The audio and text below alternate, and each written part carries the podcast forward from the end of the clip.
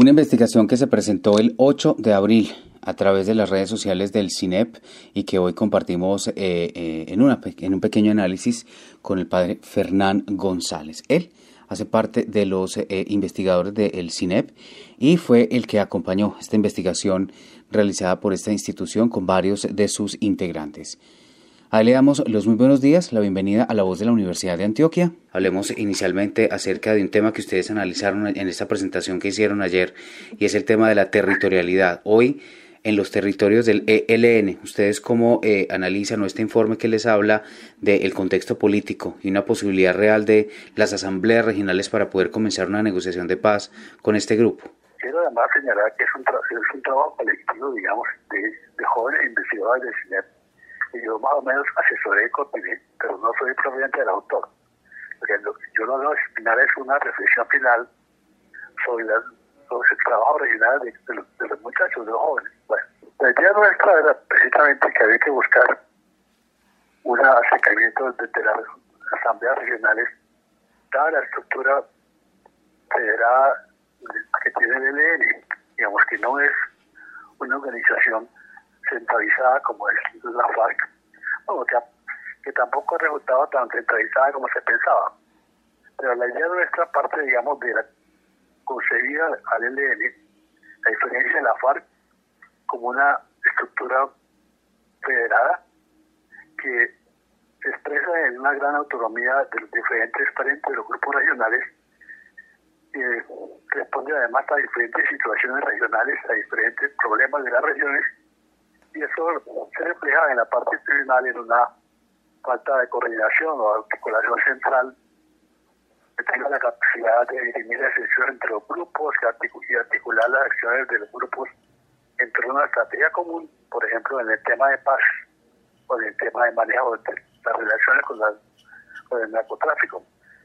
Y porque, no, ah, porque además esa articulación central tampoco tiene la capacidad de representar adecuadamente la diversidad de los grupos regionales y consiguientemente tampoco de tomar decisiones vinculantes que sean respetadas por todos. Por ejemplo, lo que pasó con el atentado a la Escuela General Santander, que pasó con esa, que fue ejecutado por el Domingo Laín sin que supiera, digamos, el COSE y, y los dirigentes de La Habana tuvieran información el secuestro de Sánchez en el Chocó, del mismo sistema.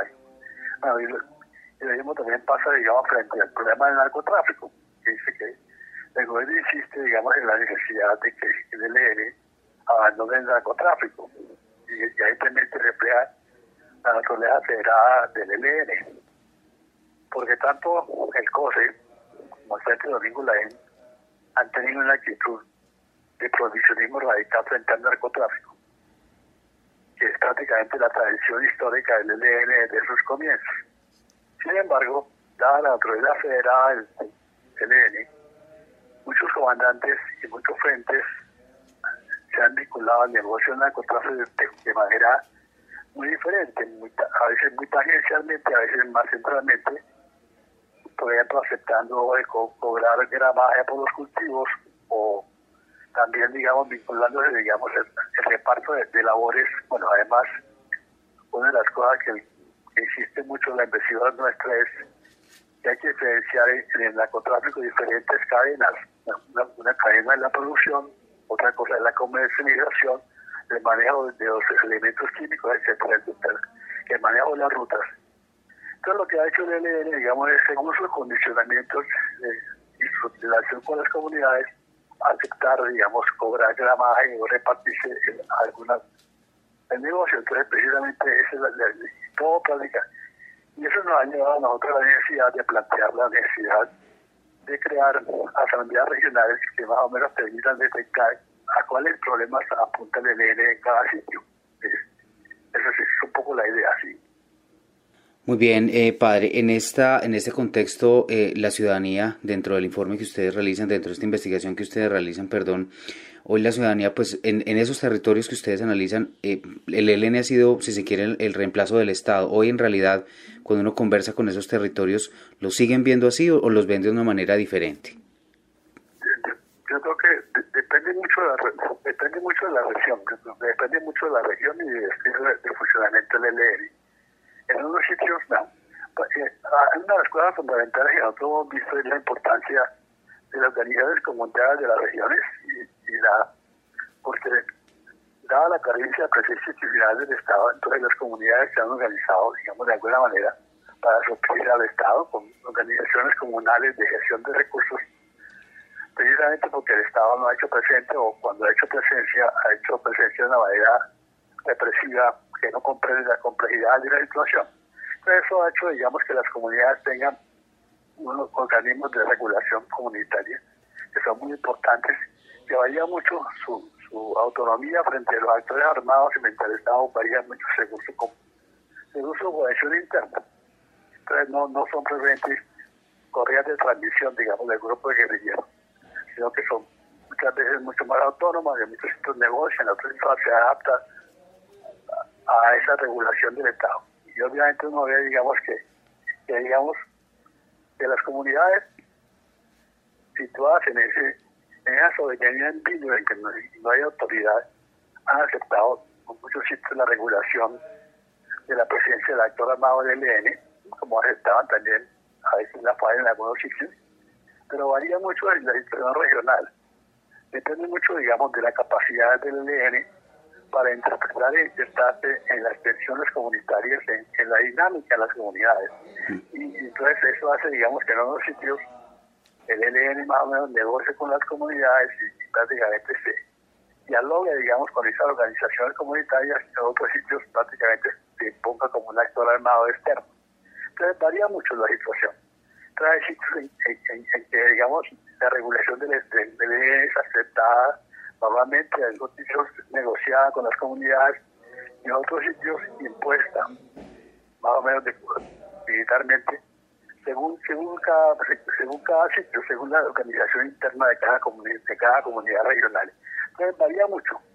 Pero ciertamente hay que destacar, digamos, que la aceptación de la regulación social del ELN la parte depende mucho, responde un poco, responde obviamente a la carencia de presencia de ciudadanía estatal y de la necesidad que tienen las comunidades de, seguridad y de, algún tipo de normatividad que más o menos regule su, vida social.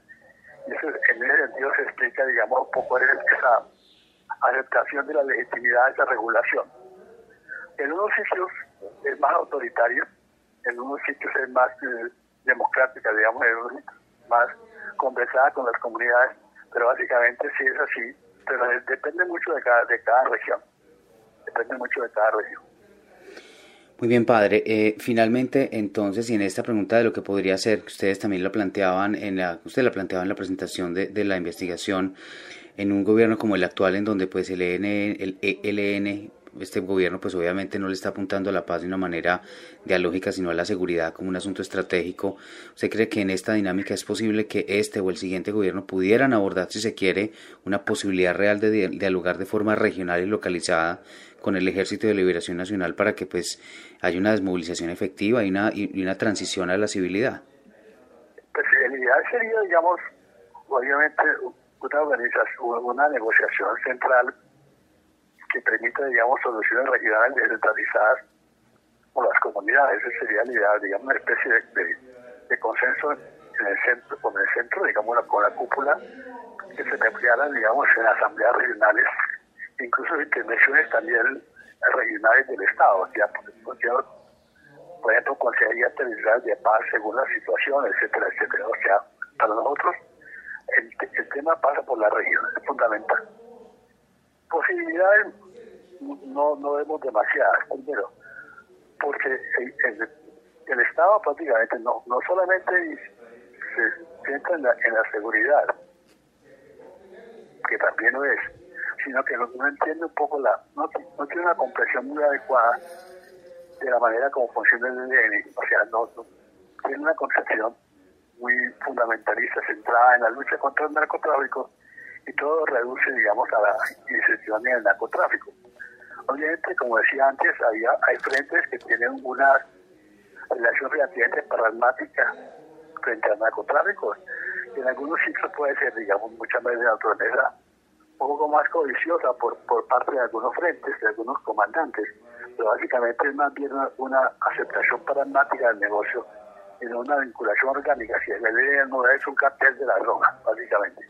Entonces, en ese sentido, digamos, la estrategia del gobierno centrarse en la lucha contra el narcotráfico es equivocada, a mi modo de ver. Además, reduccionista, además no entiende el problema del control territorial, en relaciones con las comunidades, y tiene una visión muy simplista del asunto. Pero, pero por parte del ELN tampoco, tampoco hay demasiado consenso interno, especialmente por la naturaleza federada. Muchos de los comandantes y los frentes piensan mucho más en sus problemas locales el problema es que la comunidad local tiene y no tiene una mirada nacional. Entonces, por eso entonces el COSE y los mismos centrales del ELN encuentran muchas dificultades para que los frentes, para que todos los frentes acepten la necesidad de negociar. Entonces, así que en ese sentido, pues aunque sería el ideal de ese tipo de acercamiento regional, en ese momento lo vemos un poco difícil tanto por parte del gobierno como por parte del propio ELN, que tendría que reconsiderar también su estructuración interna sus estilos de democracia interna, de toma de decisiones, bueno, etcétera. Muy bien, padre Fernán, pues gracias por entregarnos apartes de lo que es esta investigación que usted presentó el pasado 8 de abril, precisamente que tiene que ver con entender un poco cómo funciona hoy el Ejército de Liberación Nacional y por qué, a diferencia de, la, de las entonces fuerzas eh, eh, revolucionarias, las fuerzas, las FARC, sí pudieron sentarse en comparación entonces con esta organización. Muchísimas gracias. Bueno, con mucho gusto y le agradezco mucho la oportunidad de conversar con ustedes. Recordemos que hoy el Ejército de Liberación Nacional tiene acción en el departamento del Chocó, exactamente en el norte y las más recientes noticias que hemos informado a los medios de comunicación en esta zona y del nivel nacional tienen que ver no solo con el desplazamiento de comunidades indígenas, sino con su confinamiento y su accionar militar bastante nocivo para la tranquilidad en la zona rural de ese departamento, con el cual compartimos el Golfo del Urabá. Regresamos con usted para más información narrada a través de la voz de nuestra Universidad de Antioquia.